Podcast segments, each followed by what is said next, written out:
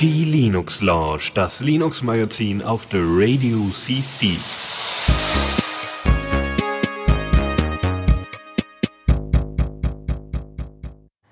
Hallo und herzlich willkommen zur Linux Lounge an diesem Dienstag. Normalerweise haben wir in der Vergangenheit immer mal wieder Montag äh, Sendungen gemacht. Diese Zeiten sind jetzt endgültig vorbei. Äh, wir sind, wie man auch am Hall wieder erkennen kann, wieder mal in Dortmund und äh, wieder mal mit den beiden anderen Chaoten hier. Nämlich einmal Chris. Hallöchen. Und Michael. Hallo. Aber wir haben uns noch einen weiteren Gast hier zugelegt, nämlich Zack Fault. Guten Tag. Hallo. Moinsen. Warum bist du hier? Ähm, ich bin hier, weil ich äh, dich, Dennis, äh, vor ein paar Wochen kennengelernt habe im Hackerspace in Bochum. Und äh, ja, du mir erzählt hast, dass du einen, äh, einen Podcast machst und ich dann auch mal da reingehört habe und äh, das ganz cool finde. Ich bin selber begeisterter Podcast-Hörer und äh, ja, äh, habe dich mal gefragt, irgendwie, ob ich mal mitmachen kann und ja. Ja. Jetzt bist du hier. Jetzt sitzt ja, du hier. Ja, Pech gehabt. Sehr gut. Gefangen. Ähm, aber äh, nicht nur, weil du einfach mal mitmachen wolltest, sondern du stehst ja auch für ein spezielles Projekt, was du uns heute vorstellen Richtig. möchtest. Also äh, du meintest ja, dass es eine ganz tolle Idee wäre, auch mich mal in den Podcast zu holen, weil äh, ich äh, dir auch erzählt habe, dass ich äh, bei Tails mitmache, dem äh, Live-Betriebssystem. Und ja, deswegen bin ich hier, um heute auch mal was über Tails zu erzählen. Da freuen wir uns gleich drauf. Das cool. Ähm, da wir natürlich thematisch hier wieder ne, alles vollgepackt haben, selbst wenn wir nicht wissen, worüber wir da gleich reden, äh, äh, werden wir jetzt äh, erstmal äh, unsere Kategorien hier abarbeiten und kommen dann gleich ganz kurz, also eine Kategorie und kommen dann gleich äh, zum Tales-Interview. Also, es lohnt sich auch auf jeden Fall noch gleich dran zu bleiben. und wird gleich spannend. Ähm, dann fangen wir mal mit der ersten Rubrik an. Neues aus dem Repo. Und äh, bei Neues aus dem Repo geht es in erster Linie darum, Neuigkeiten, also neue Releases von äh, Softwareprojekten darzustellen und ähm, die Changelogs vorzulesen. und Chris fängt da einfach mal mit an, nämlich mit Coel. Coel, genau. Ähm, für diejenigen, die sich nicht mehr erinnern können, wir hatten schon mal in einem vorherigen, in einer vorherigen Linux Lounge über Coel gesprochen. Ähm, Coel ist ein, äh, ja, wie Sie selber schreiben, a Personal Music Streaming Server äh, Sternchen That Works. Ähm, es ist ein sehr hübsch anzusehendes Projekt, das äh, auch äh, mit ganz wunderbaren Webtechnologien arbeitet. ES6, HTML5 und SESI, CSS und alles drum und dran. Alles, was das Herz begehrt, ist da, dabei. Es funktioniert in jedem modernen, wie Sie schreiben, Browser. Äh, und wenn es irgendwie Anzeigeprobleme auf der Seite gibt, kann man schon davon ausgehen, dass es auch, dass auch das, äh, das QL nicht bei einem funktioniert. Das ist äh, sehr schön gemacht, diese Seite. Äh, ja, und QL hat äh, jetzt die aktuelle Version 3.6.2 und ähm, das Besondere ist, dass in den letzten zwei Jahren gab es eigentlich keine großen äh, ähm, Feature-Releases mehr, sondern ganz, ganz viele Bugfixes an allen Ecken und Enden. Irgendwie war die Datenbank zwischendurch mal, wurde nicht richtig benutzt, da hat bei unter bestimmten Umständen wurden da falsche Dinge reingeschrieben, da wurde das ganz inkonsistent und das Programm ist abgestürzt. Ganz viele Sachen sind da passiert und man hat das verbessert und ähm, ja, äh, das Einzige, was hier nennenswert ist und was ich deswegen auch nochmal das hier in Neues aus dem Repo packen wollte, ist, dass QL jetzt eine API bekommen hat. Wozu die genau alles fähig ist, weiß ich leider nicht. Da muss man sich mal selber mit ein bisschen auseinandersetzen, wenn man sich mit sowas auseinandersetzt oder QL vielleicht sogar schon benutzt. Da gibt es bestimmt schöne Möglichkeiten, da was zu integrieren. Ähm, aber äh, ich finde es toll, dass äh, dieses, ähm, diese Software, obwohl sie jetzt doch schon einiges auf dem Buckel hat, also sie ist ja jetzt schon über zwei Jahre alt und wie gesagt, bekam in der letzten Zeit nicht mehr so viele neue Features, aber sie wird up-to-date gehalten. Äh, immer wieder findet man in den Changelogs auch, dass zum Beispiel die Frameworks geupdatet werden und die Software darauf angepasst wurde. Also das ist äh, in Sachen äh, äh solcher Webprojekte doch schon vorzeigbar. Ja. Die Bedienung läuft ausschließlich über die Web-Oberfläche. Es gibt ja, genau. noch keinen. Es gibt keinen CLI, zumindest nicht, dass ich wüsste. Aber man kann vielleicht über die API programmieren. Das weiß man nicht. Müssen wir mhm. mal gucken. Vielleicht ist es eine REST-API oder sowas. Da. Ja, gehe ich auch von aus. Also ich habe schon mal damit rumgespielt, hatte das, äh, also ein Kollege von mir hatte das aufgesetzt. Das sah einfach toll aus und war einfach zu bedienen und da hat man quasi so ein selbstgebasteltes äh, Spotify. Das ist schon ganz hilfreich, ja. wenn man eine große Musiksammlung hat, die man nicht die ganze Zeit mitschleppen möchte. So äh, weil ja Festplattenspeicher ist ja auch teuer, wie wir ja wissen. Ganz, ganz teuer. Ist das so zu vergleichen zu Mad Sonic oder so? Das ist ja auch so ein Subsonic. Subsonic heißt das, richtig, ja, ja, genau. Mhm, genau. Alles Obwohl klar. da noch, glaube ich, Kompatibilitäten zu anderen äh, Schnittstellen und so weiter vorhanden ist. Kommen wir ein bisschen zu ne, Produktivität und so weiter. Ja, da genau. kennen wir uns überhaupt nicht nicht mit aus. aus. Nein, Deswegen nein, ist das das ganz schön, wenn wir Software dazu haben. In dem Fall haben wir eGroupware mit, äh, mit Collabora und zwar eGroupware Version 17.1. Äh, Collabora-Integration ist endlich drin und ich muss ganz ehrlich sagen, dieser Release ah, ist schön.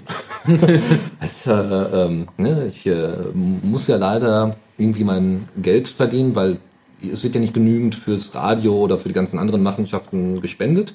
Sprich, äh, in meinem Nebenjob muss ich dann äh, mit unorganisierter Software, also nicht, nicht wirklich hilfreicher Software arbeiten.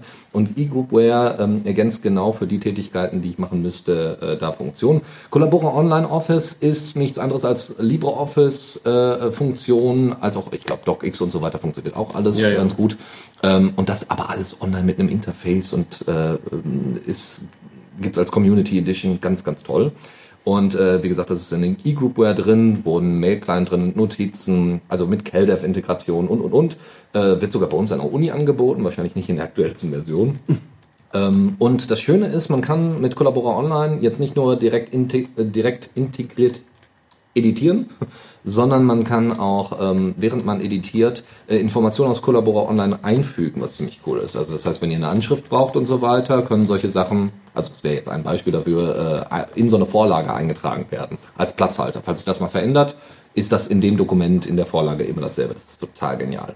Ähm, so andere Sachen sind da auch noch beigekommen, die nicht un uninteressant sind. Unter anderem kann es jetzt äh, PGP, äh, jetzt auch S-MIME.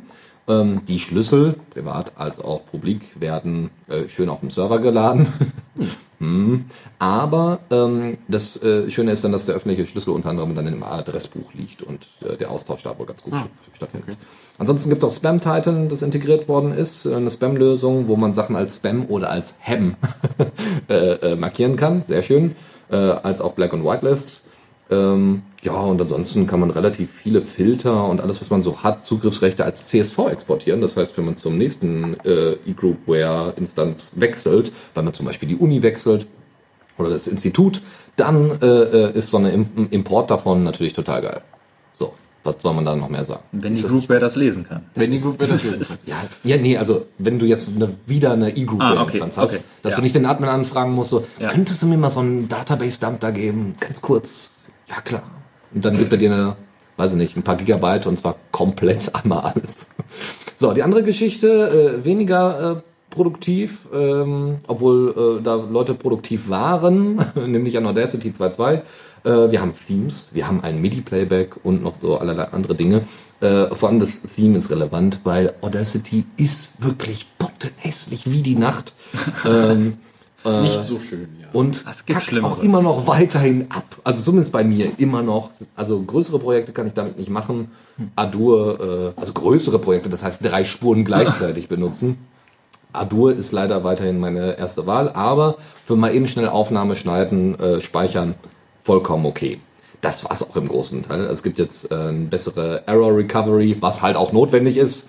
Äh, und äh, ansonsten über 200 Bugfixes und äh, perfekter Support für Mac OS X, was uns hier überhaupt nicht, Nicht interessiert. interessiert. also tatsächlich so zum Mitschneiden von Audiospuren, wenn man zum Beispiel Let's Plays aufnimmt und dann äh, Tonspur von einem anderen Input oder so, ähm, funktioniert eigentlich sehr gut. Ich kenne das von vielen Leuten, die das nutzen. hm, ich benutze das auch. Zwischendurch. Ich finde Ardo ein bisschen sehr mächtig und sehr Ja, zum schlagend. Podcast schneiden, ja. Also ich hier zum Podcast schneiden ist Adur großartig. Audacity zum normalen Aufnehmen ist okay. Aber sobald du das Ding anfasst und nicht nur aufnimmst, Gefahr. Datenverlust. So, jetzt hier. Ja, Schaka. Es gibt nämlich ein äh, weiteres Programm für Multimedia, etwas, was ich auch erst vor sehr kurzem gelernt habe. Ähm, die hatten seit längerer Zeit ein neues Release am 1. November und das heißt Jashaka. Und die bezeichnen sich selbst als Virtual Reality Authoring Toolkit that was created by artists for artists. Ähm, also wenn man sich auf der Seite so umschaut, das hat im ersten Eindruck sieht so ein bisschen aus wie so ein Videoeditor, wo man halt ja, ein bisschen genau. mehrere Spuren bearbeiten kann und Effekte drüberlegen kann. Ähm, aber der Clou ist daran, dass man halt auch 3D-Objekte importieren kann, 3D-Objekte hinzufügen kann, in der Szene verschmelzen. Ähm, das nutzt die IrisGL Engine. Ist mir vorher noch nicht bekannt gewesen, aber es unterstützt wohl viele Effekte, Partikeleffekte und äh, lauter solche Sachen. Ähm, und das Ganze lässt sich halt nicht nur als Video exportieren, sondern halt auch als VR-Formate, um halt VR-Inhalte für ähm, ja, halt VR-Inhalte zu äh, erstellen, zum Beispiel für die HTC Vive oder Oculus. Und ähm, da gibt's jetzt, äh, äh, das ist noch relativ früh in der Entwicklung. Es gab jetzt erst ein äh, Alpha-Release 0.4. Ähm, da hatten sie Funktionen hinzugefügt, wie zum Beispiel das äh, Undo- und Redo-Funktion für den Editor äh, ausgeweitet. Ähm, es gibt eine Übersicht, wenn man neue Projekte kreiert. Es gibt so Skelettanimationen, also wenn man das kennt, dass man Figuren anhand Skelettknochen, die aneinander hängen und dann einzeln drehen kann, kann man animieren. Ähm, so ein Beispielprojekt hinzugefügt, dass man mal sieht, wie das äh, funktioniert und halt einen Haufen Bugfixes. Aber ähm, ist auf jeden Fall sehr interessant, was dabei rumkommt. Es sieht auf jeden Fall jetzt schon sehr mächtig aus und äh, gerade VR ist ja durchaus, ähm, da gibt's noch nicht so viel im Open Source Bereich leider. Aber das ändert sich hoffentlich jetzt bald.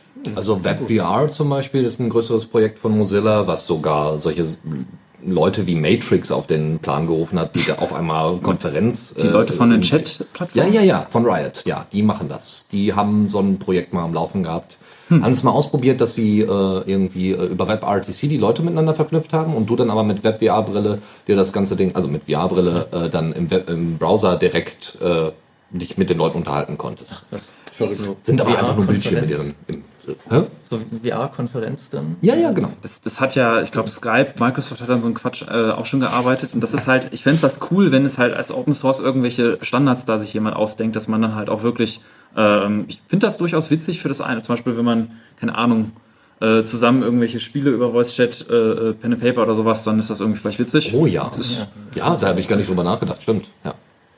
Aber ähm, interessant. Aber nur wenn du dich dann vor der Kamera dementsprechend verkleidest. Kannst ja vielleicht auch dann einen Avatar einsetzen. Ja, genau, kannst ja- Dann So, dann ist Ork der, der an einem Ork Tisch und würfelt. genau. Ork sitzt am Tisch und würfelt und erzählt, was er tut. Der Ork sitzt am Tisch und würfelt. Äh, ähm, kommen wir wieder zu technischen Sachen zurück. Wer von euch muss mal zwischendurch Platinen layouten? Nö. Ja. Oh, hm. Aha. womit machst du das normalerweise? Ähm, zugegebenermaßen noch Eagle, wobei äh, ich Dun, mit dun, KeyCard dun, angefangen habe. Mhm. Das sind aber, ähm, je nachdem, was gerade da ist. Ich mache das nicht sehr regelmäßig, leider. Ah, okay. Also, äh, beziehungsweise Ich habe auch schon mit Edding gezeichnet und einfach durchbelichtet. Sehr gut. genau. Meine IDE kariertes Papier. Äh, in dem Fall kann dir aber vielleicht äh, technisch äh, äh, oder digital nochmal geholfen werden, nämlich KTech Lab. Also weiß ich nicht, bist du KDE-Nutzer? Ja, aber ich habe KTech Lab noch nie gehört. Ja, ich auch nicht, weil es ist auch immer noch ein Minor Release, 040. Hm.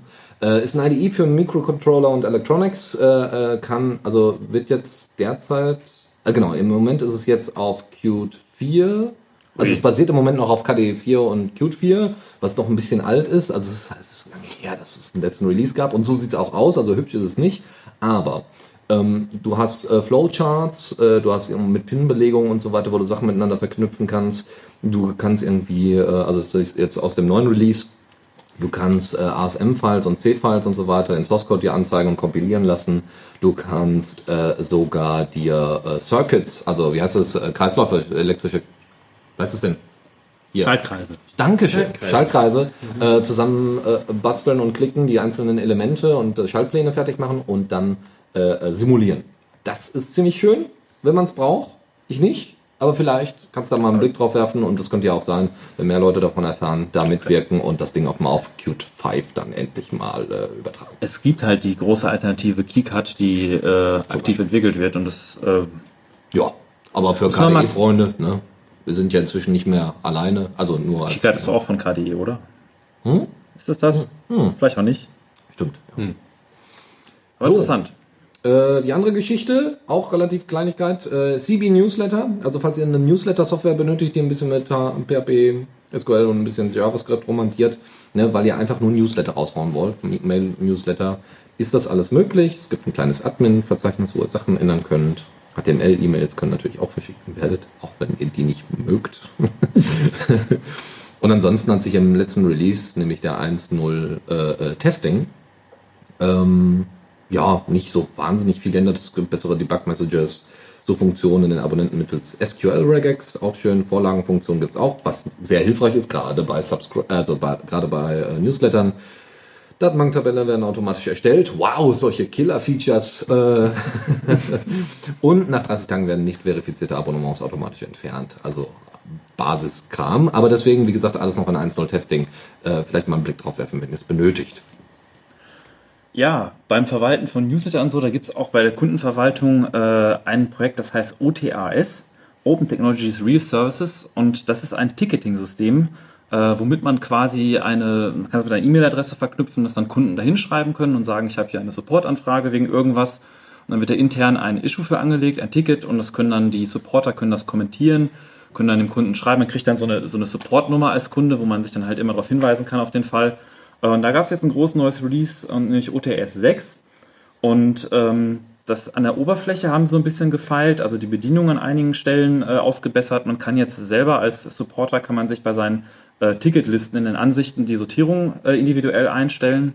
Man kann per Drag and Drop Dateien hinzufügen oder Tickets als Entwurf speichern. Ähm, das, was aber das Hauptfeature ist, was quasi beworben wird auf der Webseite, ist der, äh, die Integration von ITIL V3-Prozessen. Und da musste ich selber erstmal online nachgucken. Ähm, also das beschreibt quasi die ähm, IT Infrastructure Library. Das ist so eine Sammlung an Prozessen in Firmen, wie man gewisse IT-Prozesse am besten umsetzt und dann so Standardblöcke, dass man so Best Practice hat. Und äh, die sind dann halt referenziert, beschrieben, haben Standards und äh, die sind dann auch alle in OTS integriert, so dass wenn man dann so ein mittelständisches Unternehmen hat, äh, direkt auf die zugreifen kann und auch in OTS das direkt eins zu eins abbilden kann. Genial. Ja, schön effizient, ne, wenn man sich selber mit der ganzen Organisation nicht viel beschäftigen will. Zack, zack, zack, fertig, wunderbar. Toll. Genau. Klingt super. Ja, ja das wäre schon. Ja, wunderbar. Ja, dann mache ich direkt weiter. Ähm, kommen wir zu ähm, mobilen äh, Geschichten und äh, ich bin, äh, wie, wie man vielleicht in den vergangenen Folgen auch schon gemerkt hat, ich, ich beschäftige mich gerne mit Android und äh, ganz besonders mit äh, schönen, schönen Custom-ROMs, die unterwegs sind, wie Lineage OS und ähm, jemand, der sich mit Lineage OS und alternativen äh, ROMs für Android-Smartphones mal auseinandergesetzt hat, wird irgendwann auch mal auf die Google Services gestoßen sein, die man dann, dann doch benötigt, wenn man so einen Custom-ROM aufspielt, um da irgendwelche tollen Optimierungen zu haben, äh, dass Push-Nachrichten richtig und schön funktionieren und so weiter und so fort.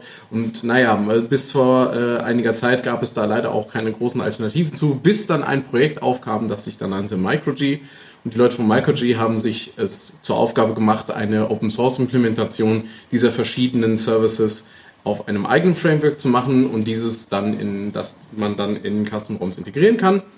Und ähm, diese haben sich was ganz Tolles ausgedacht, nämlich haben jetzt einen eigenen Fork von LineageOS gemacht, wo man äh, MicroG direkt drin integriert hat. Normalerweise ist es so, ich habe das auch bei meinem Gerät so gemacht, machen müssen, äh, muss man sich das halt bei der Installation des Systems vom Lineage OS dann einmal kurz reinbasteln, die Mi diese MicroG-Framework, und dann funktioniert das auch. Ähm, hier haben sie es direkt halt alles in einen vorgepackt und dem läuft eine kleine Auseinandersetzung mit den Lineage OS-Leuten voraus denn ähm, die haben schon in mehrfachen Issues, ich glaube zwei oder drei habe ich beim, Durchs beim Durchsuchen äh, des Bugtrackers gesehen, haben sie angefragt, hey, äh, wir haben doch hier unser tolles alternatives Open Source Ding äh, für, Micro für Google Services, wollt ihr das nicht vielleicht irgendwie bei uns, wollt ihr damit reinpacken? Und die Lineage-Leute haben gesagt, nein, das machen oh. wir nicht.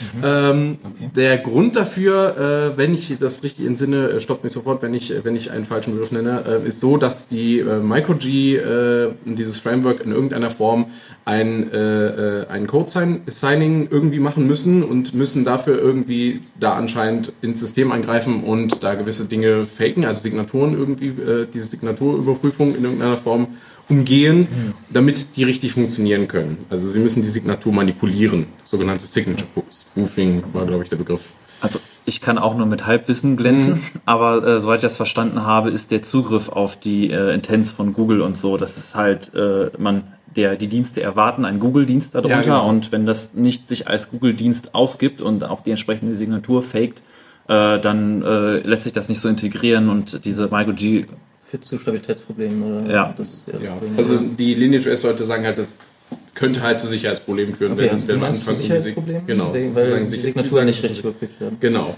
Aber die Frage ist, das lässt sich doch sicherlich auch mit einer klaren Whitelist irgendwie sicher implementieren. Und ich habe mich wirklich gefragt, wie dieser, diese Auseinandersetzung mhm. da kam, weil ich finde das furchtbar naheliegend, dass so ein, ein Open Source ROM ja. fürs Handy, was irgendwie großartig und Open Source ist, ja. man plötzlich sich wieder komplett an die Google-Dienste kettet. Äh, also mit den Google-Diensten. Ich finde auch, es hört sich nach einem super Projekt an. Äh, es gibt da ja auch äh, Replikant noch. Ja, Replicant gibt's auch noch, aber das ist ja nochmal, die schreiben ja nochmal komplett das gesamte Android-Betriebssystem in, in Free und Open Source nach. Die haben ein bisschen mehr Arbeit vor sich und die haben auch, glaube ich, nicht so viel unterstützte Genau. Geräte leider. Also ich habe jetzt auch gerade hier gesehen, äh, der, äh, äh, MicroG hat jetzt auch schon 39 äh, Geräte unterstützt das schon und ich glaube, das ist schon deutlich mehr als Replikant. Ja, das ist deutlich mehr. Aber da, sie benutzen halt da auch tatsächlich dann auch m, Binary Blobs, die proprietär sind. Da Aber halt- Chris, du sagst, du nutzt das auf deinem Handy. Hast du Ja. Erfahrung damit? Kannst du sagen, ist das Ähm, schon nutzbar? Funktioniert da mit Google Maps? Kann ich damit Äh, Google Maps habe ich tatsächlich nicht versucht damit, weil ich äh, selber nur mit OpenStreetMap navigiere. Das tut mir sehr leid. Ähm, aber äh, die ähm, viele Apps, die ähm, Google Services voraussetzen, Messenger-Apps zum Beispiel, die man über den Play Store bezieht, die normalerweise angeben, ich brauche Google Play Services um zu funktionieren, die können trotzdem meistens funktionieren. Manchmal meckern sie trotzdem, also bei mir zumindest sagen sie dann trotzdem so, ja, hier, du hast keine äh, Google Services installiert. Aber wenn man diese Nachrichten ignoriert, funktionieren dann trotzdem. Bei Slack zum Beispiel hat das super funktioniert. Ähm, also ich habe da äh, nur positive Erfahrungen bisher gemacht. Das ist ja meistens wegen diesem GCM, Google Cloud Messaging, Mm, genau. wo man halt im Hintergrund äh, Notifications empfangen kann, weil Android die Anwendung eigentlich pausiert, wenn sie nicht gerade im Vordergrund sind. Richtig, Ähm, und das funktioniert, also du kriegst auch Notifications von deinen Messengern und ja. oh, das ist ja cool. Da muss ich mir mal auf jeden Fall Michael G. Das werde ich mir Mal ausprobieren. Also ich habe ja Probier's auch mal Lineage OS äh, auf meinem Telefon und äh, wäre natürlich schon cool, wenn man das ohne Google Services äh, auch äh, benutzen kann. Mhm. Bleiben wir direkt beim Betriebssystem, Michael. Ja, und zwar gab es gerade gestern frisch ein äh, ziemlich großes Release und zwar von Linux Mint. Äh, Linux Mint äh, ist jetzt released worden als 18.3 und basiert quasi auf Ubuntu. Und ähm, die ist daraus entstanden, dass die Leute auch mit so einigen Entscheidungen von Canonical nicht zufrieden waren, auch was die Desktop-Oberfläche angeht. Ich meine, man kann es nachvollziehen. Ähm, Irgendwelche Unity-Fans hier? auf, je, auf, jeden Fall, auf jeden Fall haben sie ein paar Anpassungen gemacht und wollten halt äh, äh, wieder so ein bisschen back äh, zu, den, zu, der, zu der Idee, dass, ein, dass es sehr einfach ist, ein Betrie- Betriebssystem aufzusetzen, dass viele Funktionen schon vorgegeben sind, dass man viel über GUI konfigurieren kann äh, und haben da sich als Oberfläche Cinnamon, ist das unter Linux Mint entwickelt? Bin ich, Eine GNOME 3 Fork, ja. ein GNOME Cinnamon 3 Fork, okay. Äh, von Linux Mint Leuten. Ja. Ähm, auf jeden Fall haben sie jetzt ein neues Release gemacht. Das basiert auf Ubuntu 16.04 LTS. Das ist der Nachteil, dass es vielleicht nicht mehr ganz brandaktuell ist. Also ganz brandaktuelle Notebooks zum Beispiel könnte man Probleme haben. Das wissen wir von unseren eigenen Install-Partys von der Voss AG, dass wir da Probleme Mm, ja. hatten. Aber gerade wenn man das Notebook schon irgendwie zwei, drei Jährchen alt ist oder so, ist das sehr empfehlenswert. Also es hat auch dann Support bis 2021, Sicherheitssupport. Ähm, es gibt einen komplett neuen Software-Manager, der jetzt auch Flatpaks unterstützt. Und äh, ich habe das gleich mal getestet, weil äh, auch Ubuntu hat ja einen Software-Manager und ich war sehr erstaunt, wie schlecht der ist. Der in 1704, der hatte so viele gemischt, auch kommerzielle Software und äh, paar Sachen haben nicht auf Anhieb funktioniert und das, ich äh, weiß gar nicht mehr, was das, es war keine sehr angenehme Erfahrung, damit zu arbeiten. Aber war das Ubuntu Software Center jetzt? Genau, das GNOME Ubuntu Software- nee, das- Weil GNOME Software gibt's auch nochmal. Ja. Das ist nochmal separat. Nee, das Ubuntu Software Center. Okay, weil. GNOME Software hat auch Support für Flatpak und Co. und so. Und ich weiß nicht, wie das bei Ubuntu aussieht. Snaps wahrscheinlich. Ja. Ja. Nein. Okay. Auf jeden Fall, ähm, das ist jetzt in, also das, das äh, GNOME Software Center ist jetzt in Mint drin. Das hat Flatpak Support. Man kann jetzt darüber auch Flatpaks installieren. Ähm, es gibt der Backup Manager wurde neu geschrieben, was auch nötig war, weil der war auch einer meiner Kritikpunkte an Mint. Der nicht war so sehr schön, simpel. Ja, ja. Ähm, der wurde fast komplett neu entwickelt und äh, bietet jetzt äh, Support für, für, also man kann besser seine äh, Backups verwalten. Unter anderem gibt es ein Tool, das heißt Timeshift, das System-Snapshots verwaltet. Also es äh, erlaubt dann einem quasi einen Snapshot vom ganzen System zu machen und dann, wenn man dann Pakete installiert oder so, kann man komplettes Rollback machen. Ähm, es, das Reporting Center wurde überarbeitet, also die Crash Reports werden jetzt schöner angezeigt und werden auch äh, Reports oder Informationen angezeigt, wenn zum Beispiel Treiber fehlen oder so, das ist zentralisiert. Und für viele Leute, die nutzen das sehr gerne, äh, Redshift ist jetzt automatisch vorinstalliert. Ähm, das färbt quasi den Bildschirm abends leicht rot und dunkler. Das ist halt angenehmer für die Augen, dass man halt, wenn man spät abends im Dunkeln mit also hellen, kühlen Bildschirm arbeitet, dann, dann belastet das die Augen, man schläft nicht so gut. Und ähm, Redshift wird jetzt direkt mitgeliefert. Und auch lauter Kleinigkeiten, das direkt zum Beispiel Autokorrektur für Deutsch und andere Sprachen ist auch mit drin. Ähm, also durchaus ein lohnenswertes Update und eine, eine durchaus lohnenswerte Distro. Gerade wenn man nicht ein top aktuelles Gerät hat, kann ich Linux Mint sehr empfehlen. Zudem hat Linux, zudem hat Linux Mint vor kurzem äh, seine KDE-Version aufgegeben, weil einfach nicht genügend Leute Bock auf KDE hatten. Ähm, dazu Da gibt es kommen ja auch schon dann andere Alternativen. Ne? Dann Genau. ist halt Kubuntu, warum, warum brauchst du noch Linux mit, mit KDE? genau, oder Netrunner oder so. ja, genau. genau. Gut, drei letzte Themen. Äh, erstens, äh, also zwei kleine Raspberry Pi Distros, nämlich Raspberry Pi Digital Signage und Raspberry Pi Slideshow. Bei Slideshow kann man sich schon vorstellen, worum es geht. Das ist Slideshow. Du kannst, du kannst halt Bilder in Ordner werfen und dann hast du eine Slideshow direkt auf dem Raspberry Pi ohne viel Tamtam. Äh, bei der anderen Geschichte geht es um Digital Signage. Das hört sich kompliziert an, ist aber im Endeffekt nichts anderes als wieder so eine Kiosk-Version. Also du kannst äh, ähm, irgendwie digital signieren. Also du kannst so, so es gibt so Digital Signage Installationen. Äh, dafür ist diese Raspberry Pi Version äh, ent entwickelt worden. Wenn mich nicht alles täuscht, ist entweder Digital Signage ein, äh, eine Software, die einfach grundsätzlich diese Kiosk-Möglichkeit bietet, beziehungsweise auch einfach nur Bildschirm- und Browser-Anzeigen, also genau das, was wir zum Beispiel auch mal bei uns im Hackerspace oder so benötigen und äh, wo dann einfach signiert wird, wo die Informationen daherkommen und so. Gibt es ein schönes Mini-Admin-Interface, ob Sound oder nicht und wie und überhaupt und wie die Videorotation ist und so. Ziemlich schöner Kram, wenn man mal machen muss. Wenn ich mich nicht vertue, läuft das hier im Ping auf dem Bildschirm da drüben, der jetzt gerade eleganterweise ausgeschaltet ist. Aber äh, soweit ich weiß, hängt da der Raspberry Pi genau mit dem dran, um halt äh, Bilder zu zeigen oder Webinformationen. Ist ganz nett, um halt so eine Infotafel zu haben. Cool. So, letztes Thema, dann kommen wir nämlich jetzt gleich zu Tails. Genau, und dann habe ich schon ein passendes Thema dazu. Ich hatte mir noch ein Update rausgeguckt, was jetzt äh, am 3. November passiert war. Und zwar ein, auch ein Projekt, welches sich mit anonymer Kommunikation beschäftigt, Freenet. Und zwar gab es das Freenet Release 1479. Und ähm, das ist Freenet, Freenet wird sehr inkrementell entwickelt. Das ist jetzt auch noch kein großes Release. Ähm, wer das noch nicht äh, kennt, es ist quasi das Prinzip. Ja, man könnte sagen, es ist ein verteilter, zensurresistenter Speicher, anonymer Speicher. Also es ist nicht, dass man wie Tor ins normale Internet zugreift, sondern die Webseiten quasi verteilt im Freenet äh, in solchen einer Art Datenbank gespeichert sind man dann darauf zugreifen kann und wenn man was da einstellt, dass auch andere Leute das nicht so gut zensieren können oder stoppen können. Und äh, die haben jetzt an der Skalierbarkeit geschraubt. Also es ist zum Beispiel so, dass äh, kleinere Nodes mit sehr geringer Bandbreite besser schaffen, irgendwelche Inhalte zu kriegen oder Nodes, die extrem viel Bandbreite haben, die auch besser ausnutzen können. Ähm, es gibt die Möglichkeit, dass man jetzt den Browser-Cache konfigurieren kann, welche der Inhalte der eigentliche Browser mit cachen soll. Man möchte das halt vielleicht vermeiden, weil man in seinem eigenen Browser nicht Spuren hinterlassen will, aber erhöht natürlich die Geschwindigkeit. Ähm, und die internen Tools, Web of Trust und Freemail wurden geupdatet. Es gibt halt die Möglichkeit, auch äh, in, innerhalb von Freenet E-Mails zu verschicken und Forensysteme. Ähm, aber das am besten mal selber angucken, ist ein spannendes Projekt. Wunderbar. So, Gut. Sicherheit, Security, äh, Anonymität. Anonymität, Anonymität. Zensur, Freiheit auch, ja. Ja. Das sind alles Thematiken, die perfekt zu Tails passen. Ja. Also nochmal kurz zusammengefasst, was ist Tails und warum sollte mich das als absoluten Amateur denn überhaupt interessieren? Ja, Tails. Also äh, Tails, äh, das ist eigentlich ein Akronym äh, ursprünglich gewesen, steht für The Amnesia Incognito Live System. Das ist also ein äh, Live-Betriebssystem, äh, was äh, hauptsächlich darauf ausgelegt ist, ähm, dass man äh, synonym äh, das Internet benutzen kann mit Tails und dass äh, äh, man sich damit also vor Überwachung schützen, schützen kann und äh, Zensur umgehen kann. Ähm, ja, warum sollte äh, dich das interessieren? Also äh, es ist äh, hauptsächlich ausgelegt tatsächlich, also äh, eigentlich auf Nutzer, die ähm, auch nicht unbedingt so technisch versiert sind. Also wir äh, legen einen großen Fokus darauf, dass es benutzerfreundlich ist, dass Leute, die es wirklich äh, das Bedürfnis äh, danach haben, auch äh, sich zu schützen, äh, das auch benutzen können und nicht nur also Leute, die äh, sowieso irgendwie äh, sich sehr viel mit den Themen auseinandersetzen. Und ähm,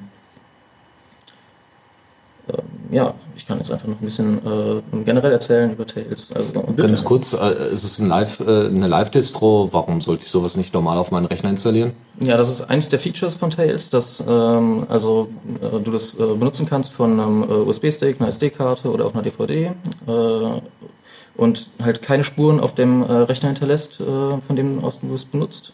Ähm, es sei denn, du willst das explizit, du willst irgendwie Sachen auf der Festplatte speichern, dann ist das auch möglich, aber äh, wenn du das nicht explizit machst, dann äh, wird man das äh, im Nachhinein nicht feststellen können, dass du überhaupt Tails benutzt hast. Das ist also eines der Features, äh, dass keine Spuren hinterlässt. Ähm, ja.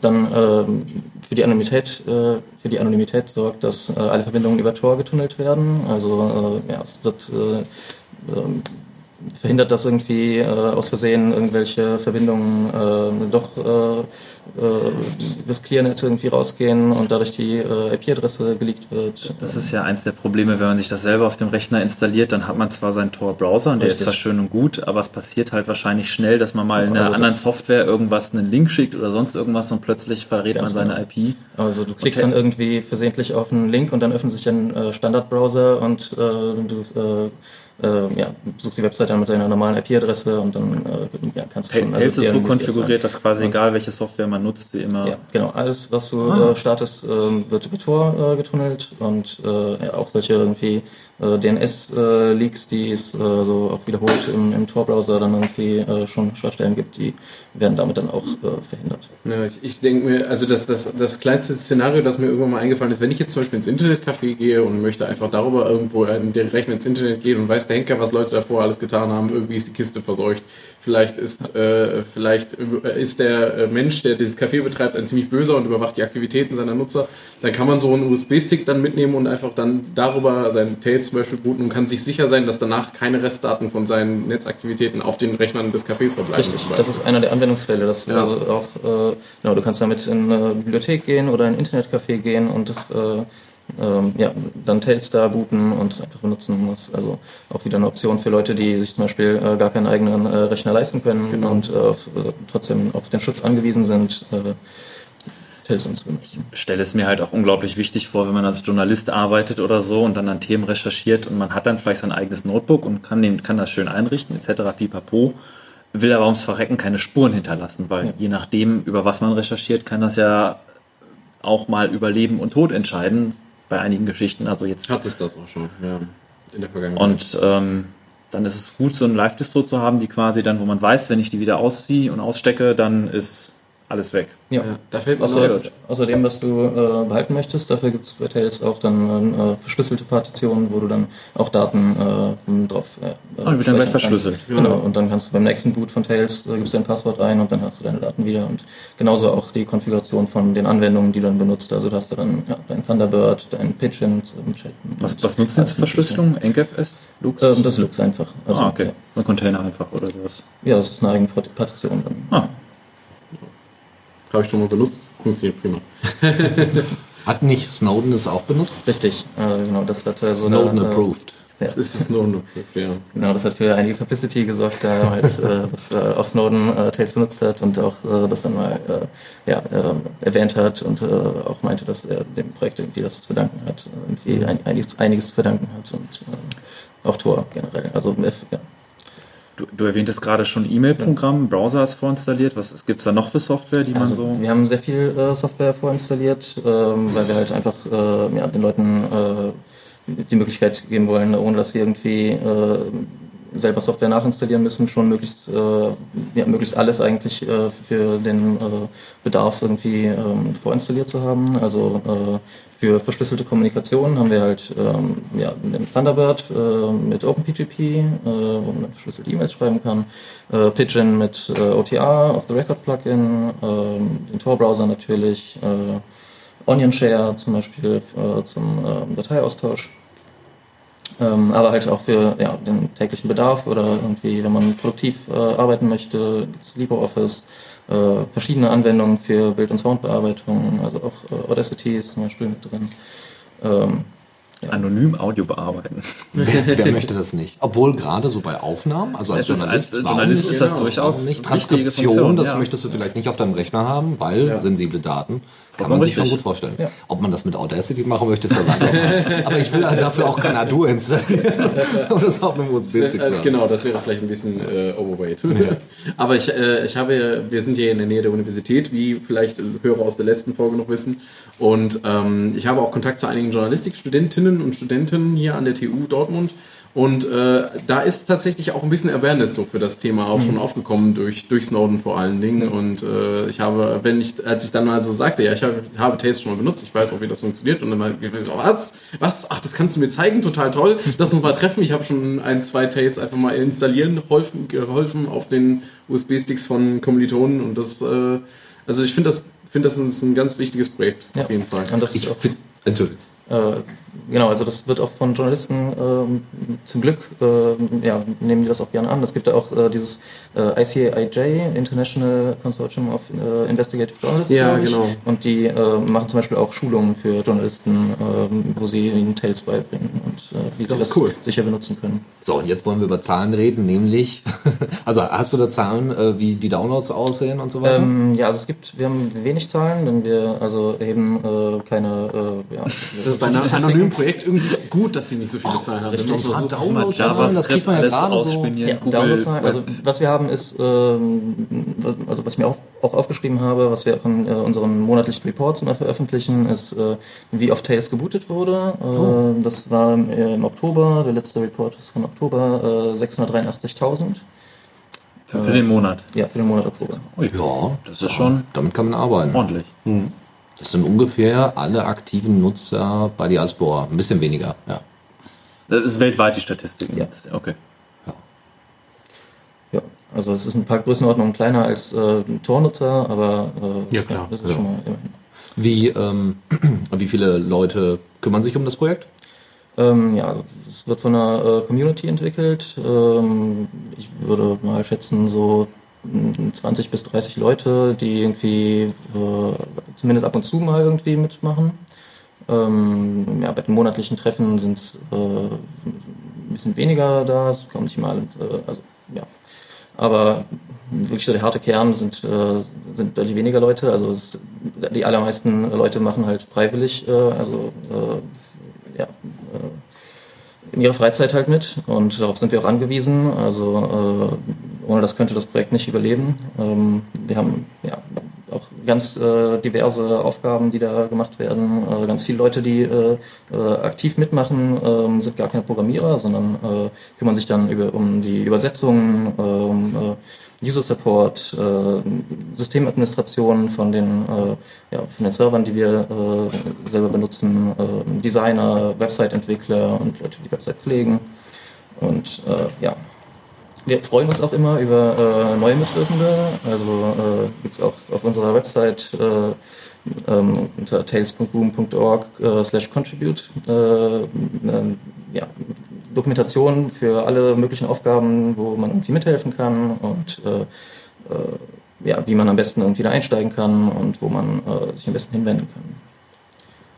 Gibt es ähm, Sponsoren, Firmen oder so, die das irgendwie supporten und da irgendwie Ja. mitarbeiten? Und Genau, also äh, wir veröffentlichen auch äh, jährlich einen Finanzbericht, wo äh, wir das auch, Mhm. äh, also alles transparent machen, äh, wo unsere Gelder herkommen. Das waren in den ersten Jahren, also äh, Tails gibt es übrigens seit 2009 schon, ähm, wurde da hauptsächlich vom Tor Project finanziert und nach ein paar Jahren dann auch von anderen NGOs. Ähm, und dann gerade irgendwie äh, nach 2013, nach irgendwie der Publicity von Snowden, gab es dann auch ein bisschen äh, mehr Gelder von äh, NGOs und auch Das mehr ist Spenden. gut zu hören. Also Und- schade, dass das sowas braucht, aber Ja, genau. Also äh, ja, wir haben äh, schon auch ein äh, bisschen Budget, ähm, ja, von dem wir dann alles Mögliche halt äh, finanzieren. Aber ihr habt auch gerade einen Spendenaufruf. Richtig, es läuft auch jetzt gerade wieder eine Spendenkampagne. Äh, ja, wir äh, sind also angewiesen auf äh, die Spenden, um das Projekt weiter äh, so führ führen zu können. Es äh, also fällt unglaublich viel Arbeit an und äh, ja. Ähm, Was, also wofür wird denn unter anderem Geld ausgegeben? Also jetzt mal abgesehen von Serverkosten, ja. ähm, gibt es da irgendwie, äh, Dann mache ich mal kurz den äh, Financial Report auf, dann kann ich da ein bisschen was vorlesen. also kannst ne, du jetzt online nachlesen, Dennis. Ja, natürlich, klar. Aber Diese, mal, ich habe den hier auch. ich höre mir auch Hörbücher ja, an, anstatt das Buch zu lesen. Ja. schon äh, Infrastruktur, äh, also für die Hardware einfach, für unsere Server, die wir äh, selber benutzen, wo wir dann unsere Images draufbauen und äh, unsere, ja, unsere Services, die wir haben, halt drauf laufen haben. Äh, für äh, Meetings, äh, die wir äh, veranstalten, für ja, auch Leute, die wir bezahlen für Entwicklung, Administration, es fällt halt unglaublich viel an bei so einem Projekt, auch schon einfach, ja, sich um Buchhaltung und äh, solche Sachen zu kümmern. Auch. Meine Güte, das ist ja also richtig institutionalisiert. Also seid ihr eine Foundation oder was seid ihr? da fragt mich Ein was. EV, so wie die KD, der KDE e.V. Also, was für ein rechtliches Konstrukt das ist, weiß ich ehrlich gesagt okay, gar okay. nicht. Habt ihr auch äh, äh, Experten, Security-Experten, die quasi äh, externe, die irgendwie Reviews machen und äh, so Security-Audits oder es sowas? gibt auf jeden Fall auch Externe, die wir äh, dann äh, gerne mal irgendwie halt äh, dafür bezahlen, dass sie Die die, müssen mit ja meistens bezahlt werden, genau, Äh, ja, richtig. richtig. Ähm, für Reviews wüsste ich nicht, ob wir dafür schon mal jemanden bezahlt haben, aber ich bin auch selber erst halt seit zwei, zweieinhalb Jahren. Man muss ja auch sagen, dass Tails implementiert ja nicht selber irgendwelche Krypto oder so, sondern Ganz Tails stellt benutzerfreundlich für Also- Leute dar diese Projekte und vorkonfiguriert. Ganz genau. Also wir, äh, ja, also nehmen halt, äh, wir basieren auf Debian und äh, wir versuchen auch möglichst wenig halt eigentlich an dem System irgendwie zu verändern, damit wir es halt ja möglichst wenig äh, selber maintainen müssen und versuchen auch das, was wir dann zu machen, äh, das, was wir dann verändern, möglichst in, äh, in Upstream halt äh, äh, mit reinzubringen, also in Debian oder in GNOME oder was auch immer wir halt gerade äh, modifizieren, dass wir äh, ja, nicht nur irgendwie in Tails dafür sorgen müssen, dass es, äh, dass es funktioniert. Ne? Und ihr veröffentlicht eure äh, Images oder eure Releases sind immer mehr oder weniger gekoppelt an die Releases von Firefox, richtig? Richtig, also weil äh, genau Firefox, äh, also ein Tor-Browser, wir äh, shippen halt den Tor-Browser äh, und der Tor-Browser-Release ist immer gekoppelt an den Firefox-Release und daran ist äh, dann auch das Tails-Release gekoppelt, damit also die äh, Sicherheitsupdates im Firefox und im Tor-Browser möglichst äh, schnell halt bei unseren Nutzern ankommen. Das Muss man sagen, ist leider einer noch der Hauptdinge, wie man Tor-Nutzer identifizieren kann, wenn sie zum Beispiel veraltete Firefox-Versionen nutzen und dann äh, Exploits genutzt werden. Ja. Klar. Deswegen ist das auch da furchtbar wichtig, Richtig, dass wenn man ja. einen Tails USB-Stick hat, dass man den noch aktuell hält. ja, absolut.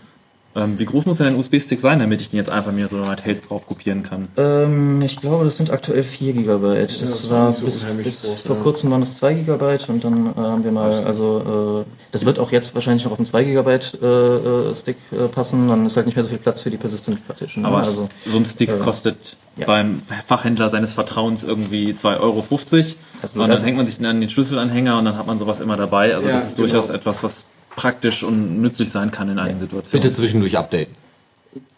Ja, Den USB-Stick, ja, das, ist, das ist richtig. Ja. Das sollte man, sollte man auf jeden Fall tun. sehr richtig, ja. Ist auch gar nicht so schwer. Also ich meine, äh, was ich an der Tails Webseite ganz toll fand, als ich das zum ersten Mal selbst machen wollte, habe ich mir gedacht, na, mal gucken, wie das denn so wird und wie die Dokumentation so ist. Ich kam da auf die Seite drauf und dann war das so ein, es, äh, man, man kommt auf die Seite, sagt, ich möchte mir das installieren und dann wird man ganz sanft an die Hand genommen und Schritt für Schritt für, für, für jedermann verständlich wirklich. Ich habe ne, Journalistikstudenten, die keine Ahnung von Computern haben und die froh sind, dass ihr Mac funktioniert, habe ich das machen lassen und habe vielleicht mal ein paar Rückfragen beantworten müssen, weil die dann wissen wollten, was bedeutet Begriff XY. Ähm, Und das, das war total toll. Also es ist wirklich sehr gut gemacht, die, die, die Anleitung zur Installation von Tails. Das ist halt, wie gesagt, auch etwas, wo wir einen großen Fokus drauf legen, auch sehr viel Arbeit reinstecken, dass wir also den Nutzer wirklich äh, versuchen, äh, also so benutzerfreundlich zu sein und halt auch für Leute, die noch nicht mal, noch nicht irgendwie mal ein anderes Linux installiert haben Hm, oder sowas. ja. Also, dass wir die an die Hand nehmen und äh, ja, dass, dass sie das auch hinbekommen halt. Was sind eure derzeitigen Ziele, die ihr noch erreichen wollt? Ähm, ja. Also so einzelne, es braucht nicht die komplette Liste sein. Die kann man sich ja dann nachlesen. Richtig, also äh, genau, wir entwickeln ja äh, komplett äh, offen, also äh, alle Diskussionen führen wir auf öffentlichen äh, Mailinglisten oder in dem öffentlichen XMPP-Channel. Äh, ähm, das Ticketsystem ist online, da veröffentlichen wir auch jedes Jahr unsere Roadmap für das jeweils folgende Jahr und da sind 50 Sachen jetzt irgendwie drauf und äh, bin jetzt gerade ein bisschen überfordert, da die äh, wichtigsten von rauszupicken. Eine von den ähm, äh, Sachen, die wir zum Beispiel gerade äh, fertiggestellt haben, äh, von den großen Sachen ist die äh, Reproducibility, also dass äh, ja. man, äh, wenn man unseren äh, Source Code jetzt äh, auscheckt und äh, selber baut, dass man dann genau das gleiche Image, und zwar also auf das Bit genau das gleiche Image rausbekommt, damit man also ja, nachvollziehen kann, dass das Tails-Image, was man sich von der Website runterlädt und auf dem USB-Stick installiert, genau das ist, was auch der Source Code äh, ja, was, Großartig. Code entspricht. Wo sind so deine Lieblingsbereiche, in denen du quasi sagst, das interessiert mich, daran arbeite ich oder Ja, also ähm, meine aktuellen Projekte, äh, also ein Projekt, an dem ich jetzt gerade arbeite, ist äh, ähm, TrueCrypt und VeraCrypt Support in GNOME Disks äh, zu implementieren. Ähm, das, äh, ja, also äh, TrueCrypt beziehungsweise äh, wurde ja äh, 2013 eingestellt Hallo. und äh, der Nachfolger, äh, der sich durchgesetzt hat, ist äh, eben VeraCrypt. Äh, das ist halt immer noch die ja, äh, am besten funktionierende oder auch am äh, besten untersuchte, also da gab es ja auch schon äh, Security Audits, äh, Software für plattformübergreifende Datenträgerverschlüsselung. Also wenn man irgendwie nur unter Linux äh, ähm, arbeitet und nur mit äh, anderen Linux-Geräten was austauscht, kann man natürlich Lux nehmen, was äh, ja auch in, Tails drin ist durch äh, GNOME Disks, aber viele äh, haben halt schon äh, immer wieder gefordert, dass wir doch äh, mal eine grafische Oberfläche auch für äh, TrueCrypt oder VeraCrypt Support, also in Tails mit aufnehmen. Ähm,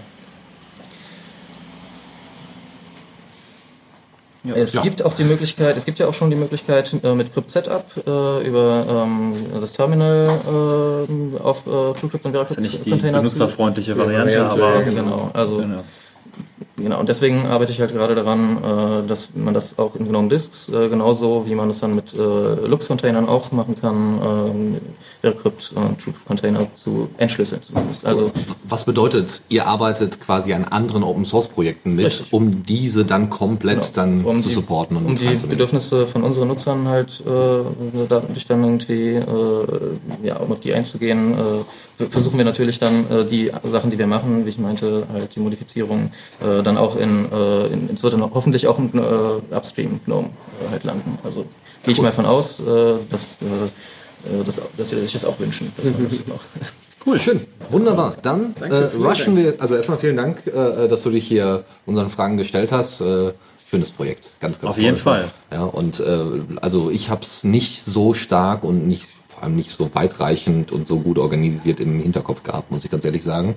Äh, Ich kann, Asche von, ich kann auch von Haupt. anderen äh, Projekten, an denen ich auch arbeite, erzählen. weil ich auch, Okay, äh, gerne. Wir müssen nur ein bisschen auf die Uhr gucken, aber ansonsten bitte. Nee, kein Problem.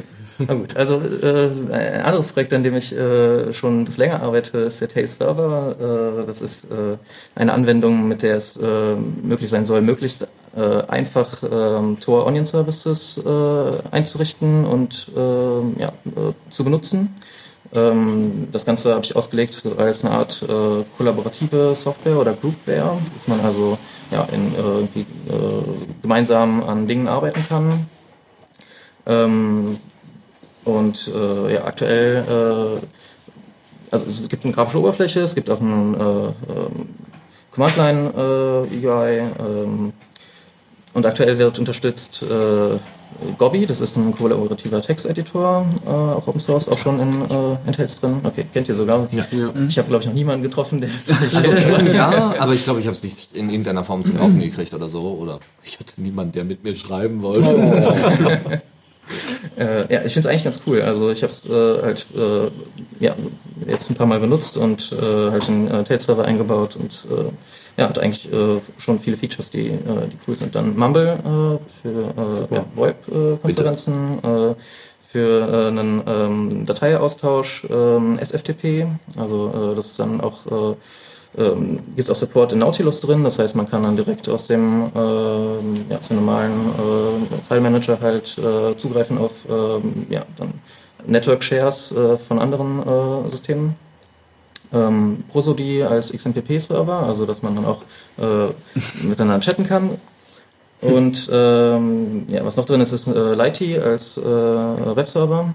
Ähm, allerdings, äh, ja, da muss man dann noch selber irgendwie Content äh, machen. Die anderen Sachen, die funktionieren halt so out of the box, dass man, also man startet die Anwendung und äh, ja, klickt irgendwie äh, auf äh, Service hinzufügen, äh, wählt dann den Service aus und dann ist der schon, ist, werden die Debian-Pakete installiert, werden vorkonfiguriert für Tails, für irgendwie die, ja, Benutzer, die Anwendungsfälle, die ich mir zumindest überlegt habe oder die wir uns so überlegt haben und ähm, dann äh, schickt man die Onion-Adresse äh, an äh, die Leute, die, äh, ja, mit denen man das benutzen möchte. Und die können das dann äh, in einem Client, äh, in einem entsprechenden Client dann ja, sich dahin verbinden und dann benutzen. Und, Richtig cool, man muss sich nicht mit den ganzen Convex rumschlagen von den ganzen Diensten, sondern Und- es wird dann einem direkt ja. Ist auf jeden. Fall. Also es ist halt über, über Tor, also es, äh, über, über Onion-Services, die haben halt so coole Eigenschaften, das ist halt dann direkt äh, Ende zu Ende verschlüsselt, direkt authentifiziert, durch die Onion-Adresse halt. Äh, ähm, ja. Ähm, wie heißt das Projekt? Tails Server. Tails Server ist auch äh, zu finden auf der Tails-Seite. Ja, das ist auf der Tails-Seite zu finden. Da gibt es auch eine Blueprint, die ist ein bisschen veraltet, die habe ich schon lange nicht mehr geupdatet. Das war, äh, angefangen zu arbeiten hatte ich da schon äh, ähm, Frühjahr 2016 als äh, Google Summer of Code Projekt. Und äh, ja, ich überarbeite das äh, gerade nochmal und dann kommt das hoffentlich auch in ein paar Monaten äh, in einem Tails Release. Dann wird es Wahnsinn. released. Gustav. Nicht schlecht. Genial. So, jetzt ist äh, die Frage an meine Co-Moderatoren. Wie verfahren wir weiter? Wir haben äh, äh, gleich eine Veranstaltung hier und die Frage ist, äh, ob wir jetzt zumindest eine Rubrik kriegen wir noch weg. Ähm, auch, ob das ja. mit den anderen Rubriken klappt, können wir euch nicht versprechen. Jetzt Dafür geredet, ist ne? aber auch kein Problem. Nein, nein, nein, nein, nein, nein. nein. Das ist, äh, das ist einfach verkalku wir haben uns verkal verkalkuliert mit, den, mit der Anzahl der Thematiken. Ähm, deswegen hauen wir jetzt äh, nochmal mindestens den Newsflash raus. Newsflash. So direkt an Dennis. Genau, ich fange einfach mal direkt an. Und zwar mit zwei Linktipps. Einmal ein Linktipps zu einem Blogbeitrag über Mastodon und wie Sie äh, freie Rede, also Free Speech, äh, berücksichtigen. Äh, ist äh, in, in Richtung, äh, dass es darum geht, dass Mastodon eigentlich äh, ein Ort sein möchte, der irgendwie sehr äh, Diversität und, und irgendwie äh, Netiquette und so weiter berücksichtigt. Dabei aber auch äh, zwischendurch mal zumindest einige Server sehr restriktiv vorgehen, was das Löschen von bestimmten Accounts angeht, das Blocken von Accounts und das, das äh, ja problematisch ist. Der andere Linktipp ist äh, Linktipp ist nichts anderes als dass die Linux Foundation jetzt all ihre Veranstaltungen für 2018 endlich auf die Webseite gepackt hat und wie soll es anders sein? Natürlich ohne iCal-Export. Was? Wieso? Warum? Wie? Wieso? Aber falls ihr Die an einem dieser Großteil eh in den USA und sonst wo auf dem Planeten, ja, wenn man nicht so reisefreudig ist. iCal, so Basics, ja. Naja, RSS-Feeds, aber ein anderes Thema. so, die andere Geschichte ist, dass Canonical jetzt im Advisory Board der GNOME Foundation aufgenommen worden ist, oder beziehungsweise da selber reingerutscht ist und dann sagte nur so äh, Ubuntu, hey, wir sind total excited. Ja, also es ist jetzt nicht so, dass man da mit Keksen und Ballons empfangen wird, aber äh, die GNOME Foundation meinte dann so, ja, das ist total schön, dass Canonical bei uns ist. Wir sind, äh, wir, wir finden das schön, dass wir mit der Community und mit der Foundation zusammenarbeiten wollen. Ist ja sinnvoll seit dem letzten äh, Ubuntu-Release. Ja, GNOME. das stimmt. Wenn Das war es- eigentlich eine Frage der Zeit. Wenn es sie daran hindert, so ein bisschen Eigenbröteln und dann das mehr im, im Rahmen der GNOME Foundation machen, dann ist das ja durchaus sehr, ja, das ist sehr positiv. Es zeigt den gu guten Willen von Auf jeden Canonical, der sich jetzt derzeit stärker entwickelt. Äh, noch andere Leute, die jetzt in der in dem Advisory Board, das ist also nicht direkt in der Norm Foundation, sondern das beratendes äh, Board, äh, das tätig ist. Äh, Google, The Document Foundation, natürlich Red Hat und SUSE. Ähm, und die kann man sich dann dementsprechend äh, vorstellen, wie sie wie sie da formen, wie sie die, wie die, das, die Gnome Experience formen. Chris, ja, äh, Lass die Mäuse los. Lass die, lass die Mäuse frei, genau. Freie Mäuse für alle.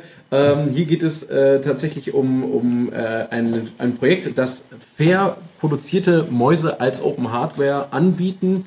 Ähm, das ist die sogenannte, die Firma nennt sich Naga IT, passenderweise. es geht also tatsächlich nicht, äh, nicht So, um, sowas wie das Fairphone, nur als Fairmaus. es ist eine Fairmaus, genau, Wahnsinn. wenn du so willst. Es, äh, es ist, es ist äh, auch aus diesem Bereich von Fairware, wenn man so will. Äh, Ich habe ja selber ein Fairphone und ähm, habe dann äh, darüber tatsächlich auch schon mal von der fairen Maus gehört, hatte das aber dann irgendwann im Hinterstübchen dann wieder vergessen. Und gut, dass der Link jetzt in unserem Feed aufgetaucht ist, weil dann fühlte ich mich sofort im Sinn so, ach ja, stimmt, da war ja was. Und Naga IT produziert halt, wie gesagt, nachhaltige Mäuse. Die sind zum Teil nämlich auch, auch aus... Äh, aus wiederher, äh, wiederwachsen, wieder, wiederherstellbaren, nachhaltigen Rohstoffen hergestellt. Danke, Holz zum Beispiel. Ähm, und äh, ja, anderen Mäusen. und andere Mäuse. Äh, was? Nein, Knochen. nein, nein, nein. Ach ist Gott, egal. nein. Ähm, äh, und natürlich auch normales Plastik und Sind das äh, vegane Mäuse? die, äh, das Besondere an diesen Mäusen ist, dass man, äh, dass die Hardware eben open ist. Du kannst dir die Schaltpläne alle anschauen und könntest die theoretisch auch selber nachbauen. Ähm, es gibt äh, die Mäuse ab 30 Euro bei Naga IT zu kaufen. Ähm, Wenn man eine dritte Maustaste haben will, kostet das 3 Euro extra. Just saying. Also ähm, die, das Mausrad fungiert standardmäßig nicht als drittes Maus, äh, dritte äh, Maustaste, sondern dafür muss man extra was zahlen. Aber die, äh, dafür kann man sich das Design, also es gibt verschiedene Farbdesigns, die kann man sich aussuchen. Fantastisch. Man muss sich jetzt sagen, sowas wie eine Maus ist vielleicht nicht für jeden gerade das interessanteste Stück Hardware, aber alleine, dass diese Initiative besteht, dass Ja. mehr Hardware fair produziert wird, offen produziert wird, ist auf jeden Fall etwas, was sehr gut ist, was man unterstützen sollte und sich dann hoffentlich auch weiter ausweitet auf weitere Hardware. Die Und machen wie das jetzt- verdammt schwer das war. Also Ja, es ist wirklich richtig. ein Projekt von mehreren Jahren Richtig, mindestens. Das, also, das, diese Maus läuft schon jetzt fünf Jahre, also es ist älter als das Fairphone. Das muss man einfach mal honorieren. Die sind wahrscheinlich eine der ersten gewesen, die ihm so Fairware Also man- überhaupt man- gemacht haben. Tut etwas Gutes, wenn man Ja. sowas unterstützt. Ja. Man kriegt nicht nur eine schöne Maus. So ist es. Ähm, Improve OSM ist ein schönes Projekt. Ähm, und zwar ist es nichts anderes als ein überarbeiteter OSM-Editor, der ID heißt, also ID, äh, den ihr ganz normal verwendet über den Browser. Und der ist aber äh, um Aufgaben ergänzt worden, wie denn OSM das denn gerne formatiert hätte. Also Probleme, die es vielleicht aufgrund von Legacy äh, gab, also dass es irgendwelche Tags gab, die es jetzt nicht mehr gibt, also die nicht mehr State of the Art unter OSM sind, äh, können dort äh, herausgefunden werden oder offensichtliche Fehler können damit herausgefunden werden und können dann manuell bearbeitet werden. Ist so ein bisschen wie ein komplizierteres äh, Street Complete, ja, äh, aber das Interface, ich habe mir das schon mal angeguckt, ist einfach über die Webseite auch be benutzbar und Login und so weiter ist natürlich alles Open äh, und Open Source Software und so ähm, und es gibt regelmäßig Releases und da gab es jetzt auch mal wieder einen mit neuen Updates. So, jetzt haben wir endlich Zahlen. Wie viel kostet der Umstieg von dem Linux-Projekt aus München auf Windows? Zu viel. Zu viel. 50 Millionen Euro, meine Damen und Herren. Wow. Ja, also das kannst du auch nicht mehr großartig wegdiskutieren. Ähm, also äh, das, äh, ja. Was soll man dazu sagen? Das- und dann auch noch locked in. Ja, also Ja, ja, du ja, ja. sperrst dich selber ein und sagst halt goldener Käfig. Sehr Ja, schön. genau. Man, ja. hat die, man hat die gut bezahlt, die Käfig. Ja. ja. Aber es ist halt München, ne? Also du kannst zwar da nicht wohnen, äh, musst unter der Brücke pennen und musst dann trotzdem noch Miete zahlen, aber Übernächste Legislaturperiode machen die es wieder andersrum. Wir- Ich sehe es schon. Die kommen. Brücke steht in einer Excel-Tabelle. immerhin, Das. immerhin. LibreOffice könnte das lesen oder eGroupware auch, aber man wollte nicht. Gut. Gut. Die andere Geschichte, KDE, äh, und zwar hat KDE sich so ein paar Ziele gesetzt, was sie denn erreichen wollen. Da sind einige Sachen, äh, einige schöne Sachen dabei. Sie wollen unter anderem die Benutzerfreundlichkeit und die Leistungsfähigkeit der grundlegenden KDE-Anwendungen erweitern. Dazu gehört Plasma, Dolphin, Kate, Ocular, GwenView, System Settings, Console, Discover, Baloo, KIO, KIO, äh, Kirigami und, äh, naja, noch ein paar andere. Ähm, sie wollen besseren Schutz der Privatsphäre in KDE-Software integrieren, äh, das äh, ne, mehr HTTPS, weniger HTTP. Das klingt wirklich wie ein Demonstrationsspruch. Äh, Und das dritte Ziel ist grundsätzlich, dass es eine bessere Integration der neuen Mitwirkenden gibt, ja, dass du genau weißt, du gehst auf die KDE-Seite und weißt so, wie kann ich contributen? Schön, schönes Ding, schöne Ziele, ja, auch wenn ich mit KDE nichts zu tun habe. Ich, Nice. ich, mag, ich mag das KDE-Ökosystem. Ich meine, die ganzen Architekturentscheidungen haben über die Jahre sehr schmerzhafte Umstiege teilweise nach sich gezogen. Frag mich mal, Gnome, ja, also. Aber äh, das Ökosystem hat wirklich viel zu bieten und die haben sich das durchaus sehr viele Dinge sehr durchdacht und äh, ich bin ein bekennender KDE-Nutzer. Dito. Tja, Und äh, zuletzt, eigentlich Selbsthilfegruppen dazu? Meistens hat man nicht so große Probleme, deswegen ist es ja so schön. ja, genau. ich bin der Michael und ich nutze KDE. Oh, hallo Michael. Ja, zu guter Letzt noch ein äh, kurzer Newsflash. Ähm, der ist jetzt ein bisschen aus dem Zusammenhang, aber da wir vorhin schon über VR gesprochen haben und Virtu- Virtual Reality Inhalte unter Linux, ähm, der Hardware-Support von Virtual Reality schreitet auch immer weiter voran und jetzt bei dem aktuell in Entwicklung befindlichen Kernel 4.15 äh, wurde zum Beispiel dieser Device Render Manager, DRM-Stack, äh, erweitert, dass der jetzt auch äh, VR-Geräte, Head-Mounted Displays als solche Geräteklasse erkennt und nicht zum Beispiel als Desktop-Bildschirm, sodass nicht automatisch der Desktop irgendwie auf die halbe VR-Brille erweitert wird und so ein Spökes. Und ähm, ich selbst die Treiber wurden aktualisiert für bessere Response-Time, also AMD-GPUs zum Beispiel, damit das besser funktioniert. Und ich hoffe, dass äh, unter Linux eine blühende VR Landschaft Zukunft entsteht. Das wäre ja, das wäre, ja. Eine VR-Landschaft. Nein, wie witzig. Hoppe. Zockerecke. Und jetzt die nächste Rubrik. Äh, Trüberbrook. Äh, ein neues kleines Spiel. Oder hattest du noch etwas zu dem Ja, gut, wunderbar. äh, Trüberbrook ist äh, ähm, ein neues Spiel von der Bild- und Tonfabrik. Äh, wer das Neo-Magazin äh, kennt und äh, Jan Böhmermann kennt, der kennt auch die Bild- und Tonfabrik. Äh, die machen so allerlei Krimskrams und haben in den letzten äh, in den letzten zwei Jahren, glaube ich, zwei Spiele äh, unter Game Royale und Game Royale 2 veröffentlicht sehr witzig, viele interne Witze von Jan Böhmermann äh, und, und der, dem ganzen Team dort. Und jetzt haben sie Kickstarter begonnen und machen jetzt nochmal so ein, ähm, so ein Point-and-Click-Ding. Äh, 70.000, sie haben innerhalb von 24 Stunden 70.000 Euro eingesammelt. Das Ziel von 80.000 wurde bereits natürlich dann am zweiten Tag erreicht. Und äh, sie, das ganze Spiel soll äh, in den 60er Jahren spielen, so Sci-Fi Mystery Adventure, alles im ländlichen Umfeld Deutschlands. okay. Äh, veröffentlicht. Warum ist das hier? Ja, es wird veröffentlicht, also es wird programmiert in der Unity Engine und es wird veröffentlicht für Linux, für Mac OS X, für Windows, für Nintendo Switch, für Xbox One und die PlayStation 4, was schon ordentlich ist. Ja, allein die Lizenzgebühren. So. Und da sind 80.000 doch relativ okay. Hm. So, ähm, ansonsten, vor allem habe ich mich ziemlich geärgert, dass halt Game, die beiden Game Royale Spiele alle nicht unter Linux zur Verfügung standen. So, äh, werden gar 180.000 Euro erreicht, erhalten die Vorbesteller zusätzlich vorerst exklusive Prolog-Szene, was ziemlich geil ist. Und ihr habt noch ein bisschen Zeit. Es gibt noch irgendwie 90, bis 90.000 detaillierte Items im Spiel und 110.000 gibt es äh, eine handgemachte Geräuschkulisse. Ist das nicht hübsch? Ja. Äh, also einfach da mal reinschauen. Äh, sieht auch tatsächlich ganz hübsch aus. Sie haben da schon mal ein paar äh, Bilder gezeigt. Ja, sieht echt gut aus. So. Spiele. Next. Genau. Äh, Project 5 Sightseer ist ein Open Sandbox MMO. Hey, noch eins. Ja. ähm, wieder mal im Sci-Fi-Setting. Äh, man startet mit äh, nichts weiter als einem, äh, einer Figur, die nichts weiter hat als einen Scanner und einen Handbohrer und dann fängt man an, Dinge zu, zu suchen äh, zu abzubauen, zu, also zu scannen, dann abzubauen und dann daraus Dinge zu errichten. Und ähm, die, äh, dieses Projekt äh, ist insofern besonders, als dass es direkt äh, von Anfang an haben die Jungs und Mädels äh, von diesem Projekt haben gesagt, ja, wir wollen das für PC und für Linux rausbringen. Sie haben es als Steam Greenlight gestartet. Greenlight läuft ja jetzt bald aus, aber sie haben jetzt noch den Sprung als Early Access Game in Steam geschafft und der Early Access selbst soll beginnen am 4.12. tatsächlich. Ähm, das Besondere hierbei auch noch, dass es ein, soll ein MMO sein, das heißt, es ist ein Multiplayer-Feature vorhanden. Du kannst es auch alleine offline spielen, wenn du möchtest, aber mit deinen Freunden auch gerne auch online und du kannst die eigene Server aufsetzen, du bist da nicht gebunden an die Firmenstruktur, das heißt, dieses Spiel kann lange über das, die Existenz des Entwicklerstudios hinaus noch gespielt werden. Das äh, gibt es ja heute gar nicht mehr. Das gibt's heute noch. Gibt es Lootboxen? Nein, soweit ich weiß, nicht.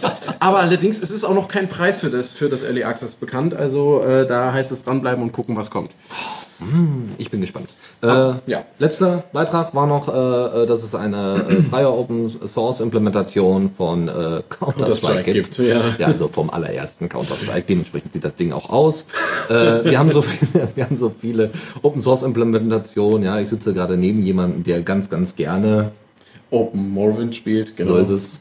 Und äh, ja, kann man sich ja mal angucken, falls ihr da Shooter-Fans seid. Man, man, muss sagen, das ist das Counter-Strike, was noch vor Counter-Strike Source kam. Ja, die ganz ja, Classic-Version. Ja, aber meiner Meinung nach auch eins noch der, der Schön. Also ich mag das mehr. Ich hab, das, das war meine Zeit. Okay. Vielleicht bin ich auch einfach nur alt. Wir werden alle nicht jünger. Wir werden alle nicht jünger. So, jetzt hier, Kommando der Woche. Kommando der Woche. Drei Themen, und zwar einmal Reddit äh, was nichts anderes ist als äh, Videos aus einem Subreddit per Command-Line-Interface äh, in MPV abspielen. Das war's. Schön. Ja. Braucht man plain, plain simple. regelmäßig YouTube Haiku als Subreddit eingeben, Spaß zu haben. Äh, das andere ist Turnimal. Äh, da, nein, das ist nicht falsch geschrieben. Es ist beabsichtigt, weil das sind nämlich ASCII-Terminal-Tiere, die animiert dann im Terminal. das sieht halt aus wie, äh, weiß ich nicht, wie Bildschirmgrafiken aus den 80er Jahren, äh, wo man irgendwie versucht hat, ja, wir haben jetzt hier äh, per, per, per Mikroskop, äh, digitalen Mikroskop, sehen wir jetzt gerade hier Tierchen herumschwirren. Auch keine Sau, aber nice to have. ja. Und kann man wunderbar mit dem Raspberry Pi zusammen auf so einen, äh, als Screensaver verwenden. Großartig. Sofort installieren. Unbedingt. Ähm, das andere Ding, äh, was ich leider nicht äh, direkt zum Laufen bekommen habe, was aber an meiner Config liegt und nicht am Programm selbst, glaube ich zumindest, äh, ist Karl, also K-H-A-L, K-H-A-L, Äh, ist ein äh, Terminal CalDive Client, äh, sieht sehr hübsch aus und hat sogar eine interaktive Kommandozeile, wo du direkt Sachen eingeben kannst. Äh, erstelle XY. Das ist sehr hübsch. Damit kann man gut arbeiten. So, Hast du den selber benutzt und getestet und der funktioniert auch und hat beißt sich nicht selbst andauernd, weil irgendwie ein extern überschrieben wurde. Also, um mich selber nochmal zu wiederholen, nein, es hat nicht bei mir funktioniert, aber ähm, er basiert auf einem sehr interessanten, äh, äh, also hat eine interessante Dependency VDIA Sync oder so. Und damit kannst du zum Beispiel setzen, dass äh, wenn du jetzt eine iCal-Datei auf deinem Rechner hast, aus welchen Gründen auch immer, zum Beispiel als lokaler Kalender, dann kannst du regelmäßig sagen, er soll das importieren, was in dieser iCal-Datei steht und soll dann priorisieren zwischen äh, CalDAV oder iCal und die äh, Sachen in Synchron halten oder nicht. Das ist leider nicht ganz ungeil. Viele CalDAV-Clients irgendwie, gibt viele Projekte und bei vielen läuft es nicht so wirklich rund und es gibt immer Probleme und dann werden Termine überschrieben und das ist ein Thema, was mich sehr frustriert. Äh, aber Genau, ich werde aber da- auf jeden Fall mal ausprobieren. Ja, weil also das ist die Absicht, deswegen basieren sie auf unfassbar vielen Dependencies. Also als ich das hier übers AOR installiert habe, meine Güte, also Wahnsinn. so, äh, letzte Rubrik und dann sind wir auch durch, äh, weil ich glaube, hier wollen auch mal alle langsam aufatmen. Und zwar Tipps und Tricks. So, und da haben wir äh, einmal Helix. Das ist nichts anderes als ein auf äh, Node.js basierender kleiner Habit-Tracking, also ein kleines Habit-Tracking-Tool.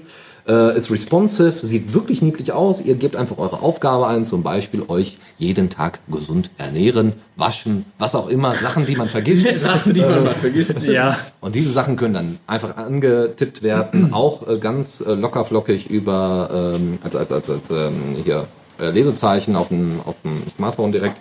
Ähm, ja, ist sehr simpel, sehr einfach, sehr hübsch einfach und wird auch noch erweitert werden und wird auch noch ähm, äh, weitere äh, APIs hinzubekommen. Das andere ist ähnlich, das ist Activity Watch. Damit könnt ihr selber eure Tätigkeit am Rechner und was ihr wie lange, wie oft, warum verwendet habt, äh, tracken. Ähm, und auch AFK-Zeiten und so weiter festsetzen und könnt damit dann mal feststellen, wie oft ihr denn zwischendurch mal auf Facebook rumsurft oder nicht. Also, äh, das Ding ist deswegen überhaupt entwickelt worden, weil der Nutzer äh, hat weiterhin Recht an seinen Daten. Es gibt eine GUI, es gibt eine Sync-Option und das Ding ist Open Source. Und es ist derzeit auch eine Android-App in Arbeit, so dass ihr, wenn ihr auf dem Handy arbeitet, äh, auch das tracken könnt. Und es gibt schöne Graphen mit Statistiken, ist nicht uninteressant. Chris, Genau. XMPP. XMPP Compliance Tester. Das ist ein nettes kleines Projekt auf GitHub, äh, das äh, nichts weiter tut, als einen beliebigen XMPP-Server zu nehmen, den man dann halt angibt und man hat dann eine wunderschöne Liste aus XEPs, also den Erweiterungspaketen, Plugins von äh, XMPP-Servern, auf die man gerne testen möchte. Das heißt, man kann sich dann sagen, ich möchte gerne, dass mein Server dies, das und jedes unterstützt und kann dann einfach mit diesem Tool testen, ob er das dann auch tut, ob die XCPs da richtig aktiviert, aktiv sind und funktionieren. Einzige Voraussetzung ist, man braucht einen XMPP-Server und darauf einen Account, sodass man sich äh, von dort aus quasi die anderen Server auch anschauen kann. Und das läuft. Sehr schön. Ist irgendjemand äh, farbenblind hier? Und das ist keine scherzhafte Frage.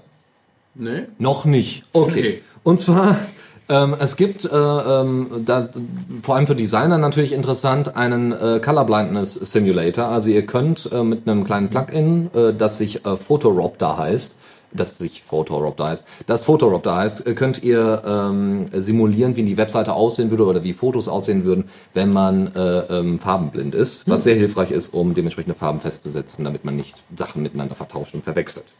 Ein anderes Tool ist Parlatype. Äh, solltet ihr Sachen transkribieren, so wie ich, ne, in der Geisteswissenschaften macht man sowas sehr oft, wenn man denn gerne Interviews macht. Ähm, dann könnt ihr euch Parlatype mal angucken. Äh, ist äh, ein schönes kleines GTK-Tool und äh, ist, hat auch wieder regelmä äh, regelmäßige Releases. So, drei Link-Tipps. Erstens, wie kriege ich Firefox und äh, äh, Alsa ähm, wieder zum Laufen? Ähm, das geht nämlich. Also wie kann ich eine ALSA-Puls-Schnittstelle, wie kann ich die wieder mit Firefox nutzen, weil das vorher wohl ein Problem war. Ähm, wie kann ich äh, die Firefox-UI anpassen, ähm, nämlich einfach in einem kleinen niedlichen CSS-File innerhalb deiner Config-Datei, also in deinem Config-Ordner. Und äh, ja, das mit der Firefox UI anpassen, ähm, weißt du zufällig, das ist ein Kritikpunkt, den ich viel gehört habe im Moment, dass die neue Version von Firefox, dass sich da zum Beispiel die, der Tab-Bar nicht nach links schieben lässt. Das ist nochmal eine andere Geschichte, weil in dem Fall geht es zum Beispiel tatsächlich um explizite Farben. Und Ach Tap, so. Tappa, äh, ja, äh, aber ich glaube, das war auch vorher nicht möglich, glaube ich, die Ta Tappa. Moment, Doch. Die Tappa? Die, die links? Tab-Liste, ja. Links. Ach so, da nach links. Da gibt es Plugins für. Die Ja, aber gibt's noch nicht tatsächlich mit dem Ja, Quantum laufen. Ja, genau. Ja, ja, genau, die Quantum laufen. Ja, klar. Ja, Ach so, okay. Tree Tab View. Ich, Ja, ja. Guck mal hier. Genau. So sieht das aus. Sehr gut, dann bin ich da nicht up to date. Sehr gut. Äh, bitte nachtragen, weil, wenn wir es jetzt schon erwähnt haben, können wir es auch noch in die Shownotes packen. So, und der letzte Link-Tipp ist, äh, wie kriege ich es hin, in LibreOffice EPUB 3 zu exportieren? Wichtige Sachen, solltet ihr eure Bachelor-, Master- oder Doktorarbeiten äh, gerne auch mal auf einem, abends bei einem Rotwein, auf einem E-Book-Reader lesen wollen. Warum nicht? Ja, schön in Kalibre geordnet. Dann könnt ihr das gerne tun, und zwar mit LibreOffice und dann als EPUB 3 exportieren. Oder mit PenDoc, wenn ihr LaTeX verwendet, wie jeder andere normale Mensch. Damit sind wir durch. Damit möchte ich mich erstmal herzlich bedanken bei Zackfold, der äh, Tales vorgestellt hat. Danke, Danke, dass ich hier sein durfte. Bei Michael Ja. Danke. und bei Chris nicht. Ich, ich mache das auch so gerne. Ja, sehr schön, sehr schön, sehr schön. Damit vielen Dank und äh, wir hören uns. Ach ja, wir werden wieder einen Termin finden. Das ist meine Wir, Befürchtung. wir hören uns noch, irgendwann. noch Seid als ihr auf dem Kongress eigentlich? zeitlich leider nicht gepasst dieses Jahr. Nope. Also ich werde da sein. Noch als kurze Info, wer jetzt mega spontan ist und im Raum Dortmund ist, äh, der Ping e.V. hier im Zumdubental 11, der, äh, wir machen jetzt unser Hack and Snack, unseren äh, Fossa G Tech Talk Abend und wer noch möchte und äh, sich mit Sektor unterhalten möchte, kann noch vorbeikommen. So ist es. Äh, ansonsten macht ihr das sowieso einmal im Monat, ne? Immer am letzten Dienstag des Monats, genau. Immer ab Exakt. 18 Uhr im Ping e.V. Wunderbar. Damit sagen wir Tschüss und äh, vielen Dank, dass alle, die hier gerade drumrum sitzen, so lange ausgeharrt haben. ciao, ciao.